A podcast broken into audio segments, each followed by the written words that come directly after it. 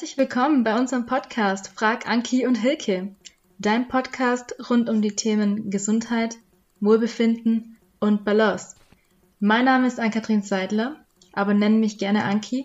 Ich freue mich unglaublich, dass du heute wieder mit dabei bist, wenn wir in die spannende Welt der Gesundheit eintauchen. Ich bin als Diätassistentin und Fitnesstrainerin tätig und in unserem Podcast für alle Fragen rund um das Thema Ernährung zuständig. Das heißt, wenn du eine Frage zum Thema Ernährung hast, dann schick sie mir super gern per E-Mail an kontakt.m-einklang.de und ich versuche sie hier so gut wie möglich zu beantworten. Wir haben heute das spannende Thema Ballaststoffe und da hat Hilke schon ein paar sehr spannende Fragen vorbereitet und ich wünsche dir ganz, ganz viel Spaß beim Zuhören und hoffentlich viele neue Informationen und Eindrücke. Du sag mal, was bedeutet eigentlich Ballaststoff? Belastet es den Körper? Und ich soll es eigentlich lieber weglassen, Anki? Was meinst du? Ja, Hilke, ähm, das Wort Ballaststoff ist für den Nahrungsbestandteil etwas ungünstig gewählt, weil wir assoziieren ja mit Ballast etwas Negatives, worauf wir eigentlich verzichten wollen, beziehungsweise was wir nicht in unserem Leben haben möchten. Und in dem Fall wäre es sehr, sehr schade, wenn wir auf die Ballaststoffe verzichten würden. Also rein von der Ernährungsphysiologie her ist es so, dass Ballaststoff an und für sich einfach nur eine Kohlenhydratverbindung ist, die unser Körper nicht zur Energiegewinnung herannehmen kann. Das heißt, so wie wir das quasi essen, kommt es auf gut Deutsch gesagt hinten wieder raus. Das durchläuft einmal unseren Verdauungstrakt ohne dass wir das quasi aufnehmen bzw. zur Energiegewinnung herannehmen.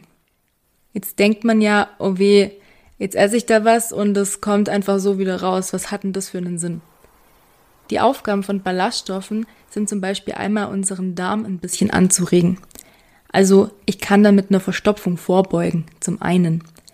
Zum anderen in Lebensmitteln, wo ich viele Ballaststoffe drin habe, die sorgen dafür, dass mein Blutzuckerspiegel etwas langsamer ansteigt. Das ist nochmal ganz wichtig, auch gerade wenn ich äh, Probleme mit hohen Blutzuckerwerten habe, was bei Diabetikern ja der Fall ist. Da kann ich dann einfach wirklich sagen, mit einer ballaststoffreichen Ernährung kriege ich meinen Blutzuckerspiegel ein bisschen konstanter hin. Und für die Leute, die mit erhöhten Cholesterinwerten kämpfen, haben Ballaststoffe auch eine ganz positive Eigenschaft, weil sie können helfen, den Cholesterinwert etwas zu reduzieren. Also wenn man sich das jetzt mal so anhört, sind Ballaststoffe eigentlich gar nicht so schlecht. Und wenn ich dann noch realisiere, dass mich ballaststoffreiche Lebensmittel länger satt machen als ballaststoffarme Lebensmittel, ist es auch ein super Abnehmtipp, dass ich sage, okay, ich esse ein bisschen mehr Ballaststoffe, ich bin länger satt, mein Körper gewinnt ja keine Energie daraus, also eigentlich super Sache. Mhm. Und wie viele Ballaststoffe sollte ich dann pro Tag essen? Also die Deutsche Gesellschaft für Ernährung empfiehlt für gesunde erwachsene Menschen, dass man um die 30 Gramm Ballaststoffe am Tag zu sich nehmen sollte. Es darf aber auch gerne bisschen mehr gegessen werden, also so zwischen 30 und 40 Gramm wäre eigentlich so ein Ziel, was man ganz gut anstreben kann. Jetzt habe ich gerade extra nochmal nachgeschaut, wo unser täglicher Ballaststoffverzehr in Deutschland täglich so ungefähr liegt. Ihr dürft gerne mal für euch kurz mitraten. Ich lasse euch mal ein paar Sekunden zum Überlegen, was ihr denn so ungefähr schätzen würdet. Er liegt bei ungefähr 22 Gramm pro Tag. Also ich würde jetzt mal sagen, so zwischen 15 und 22 Gramm ist so der Standard. Und alles, was drüber ist, ist dann schon wirklich, wirklich gut. Also ihr seht, da ist bei den meisten durchaus Luft nach oben, dass man sagt, okay, ich äh, versuche mal noch ein bisschen mehr Ballaststoffe in die Ernährung mit einzubauen. Alles klar. Boah, das ist aber ganz schön schwierig, so eine Menge pro Tag mit einzubauen. Hast du hier einen Tipp oder Tricks, wie ich 30 Gramm pro Tag hinbekomme? Ja, es ist tatsächlich nicht ganz so einfach. Ich müsste mir als erstes mal anschauen, in welchen Lebensmitteln sind denn überhaupt Ballaststoffe enthalten. Das wäre einmal das Gemüse, im Obst, in Hülsenfrüchten, in Nüssen, in Samen und auch in Getreideprodukten. Und dann kann ich ganz, ganz viel über die Lebensmittelauswahl machen. Also wenn ich jetzt versuche, zum Beispiel meinen Gemüseanteil von meinem Gesamtessen zu steigern, dass ich sage, ich versuche mal wirklich auf diese empfohlenen drei Portionen Gemüse am Tag zu kommen und dann vielleicht nicht unbedingt nur Blattsalat esse, sondern versuche schon was ballaststoffreicheres wie jetzt zum Beispiel Karotten oder Paprika zu essen, Radieschen, Kohl, diese Dinge, damit ich da ein paar mehr Ballaststoffe aufnehme. Dann kann ich auch ganz, ganz viel über so Produkte wie zum Beispiel Reis oder Nudeln machen, dass ich da versuche, auf die Vollkornvariante umzusteigen. Da ist so ein Tipp für Familienmitglieder, die jetzt die Vollkornnudeln nicht ganz so tolerieren, dass man es vielleicht erstmal anfängt zu mischen. Also, dass man sagt, okay, wir machen heute zum Beispiel Spaghetti und ich nehme die Hälfte helle Nudeln, wie wir es gewohnt sind, und die andere Hälfte zum Beispiel Vollkornnudeln und vermischt es dann miteinander. Dann hat man nicht gleich diesen ganzen, doch etwas anderen Vollkorngeschmack. Ich kann zum Beispiel auch mein Toastbrot durch Vollkornbrot austauschen und habe dann da eben auch nochmal ein paar mehr Ballaststoffe. Für diejenigen, die gerne Müsli zum Frühstück essen, wäre es zum Beispiel schon mal super, wenn sie sagen, okay, ich probiere mich mal mit Leinsamen und Chiasamen ein bisschen aus oder auch mit Weizenkleie.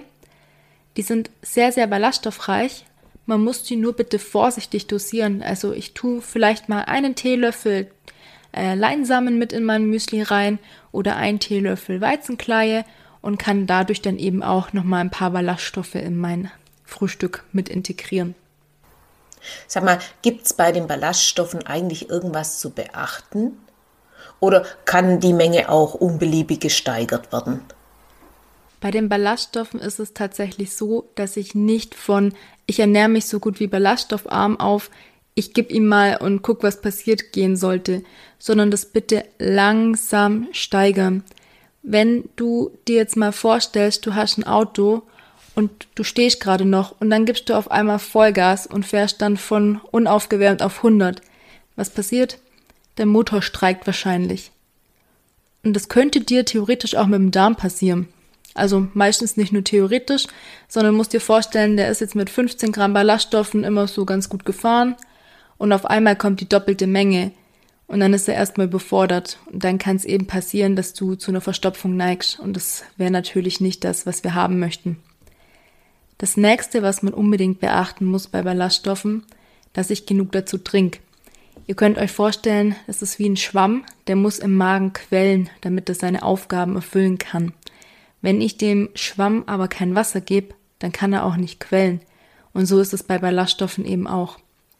Darum ganz, ganz wichtig, immer zu ballaststoffreichen Mahlzeiten was trinken. Am besten schon vorm Essen ein halbes Glas bis Glas und dann zum Essen dazu unbedingt nochmal was trinken. Einfach, dass ich sicher gehen kann, dass meine Ballaststoffe auch genug Flüssigkeit haben und ich keine Verstopfung bekomme. Weil das wäre natürlich das Allerärgerlichste. Ich versuche mir selber was Gutes zu tun und habe dann das Problem, dass ich nicht mehr aufs Klo kam. Das ist dann eher kontraproduktiv. Also diese zwei Dinge bitte beachten. Steigert die Ballaststoffzufuhr langsam wie kann das aussehen? Ich fange mal an, in mein Müsli vielleicht nur einen Viertel Teelöffel Leinsamen mit reinzugeben und lass diese Menge mal für die nächsten fünf, sechs Tage und guck, wie ich das vertrag. Nebenbei bemerkt, es kann sein, wenn ich die Ballaststoffzufuhr erhöhe, dass ich öfter mal ein bisschen Blähungen kriegen könnte. Also davon ähm, mal vorab, dass ihr da Bescheid wisst und nicht denkt, oh Gott, was ist jetzt los? Es kann passieren, einfach weil euer Darm dadurch ein bisschen mehr arbeiten muss. Ihr könntet es aber auch so machen, dass ihr zum Beispiel sagt, okay, ich stelle jetzt erstmal von Toastbrot auf Mischbrot um und guck mal, wie ich das vertrage, so eine Woche oder zwei. Und dann gehe ich auf Vollkornbrot, dass ich hier einfach diese langsame Steigerung habe. Und jetzt nicht versuchen, auf einmal äh, bei jeder Mahlzeit das total zu optimieren, sondern bitte Step by Step. Also hier ist so dieses langfristige Denken ganz, ganz wichtig, nicht von heute auf morgen. Und wenn ihr eh schon Probleme mit der Flüssigkeit habt, dass ihr sagt, oh, ich schaffe gerade mal so ein Liter am Tag, dann das vielleicht erstmal üben, dass ich da auf mindestens eineinhalb bis zwei Liter komme, bevor ich dann wirklich sage, okay, ich nehme jetzt ein mehr Ballaststoffe zu mir, weil ihr tut euch damit einfach nichts Gutes. Am Ende sagt ihr, oh Gott, was hat die Anki mir da erzählt? Das funktioniert ja gar nicht, habe ich nur Probleme mit. glaube ich, nichts mehr und leidet dann und kommt nicht mehr aufs Klo. Das wäre natürlich das Negativste, was euch passieren kann, sondern bitte da langsam einfach mal ausprobieren, auf den Körper hören und trinken nicht vergessen. Ganz, ganz wichtig. Damit sind wir schon am Ende dieser Folge angekommen. Ich hoffe, es war das ein oder andere Neue für dich mit dabei oder du konntest einfach dein Wissen festigen. Falls du Fragen rund ums Thema Ernährung hast, dann kannst du mich jederzeit unter kontakt.m-einklang.de kontaktieren oder schau doch einfach mal auf meiner Website vorbei. Die findest du unter m-einklang.de.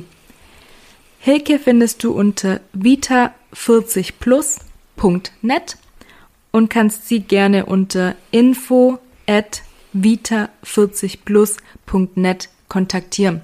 Wir freuen uns auf eure Fragen und natürlich auch, wenn ihr nächste Woche wieder mit dabei seid bei unserem Podcast Frag Anki und Hilke.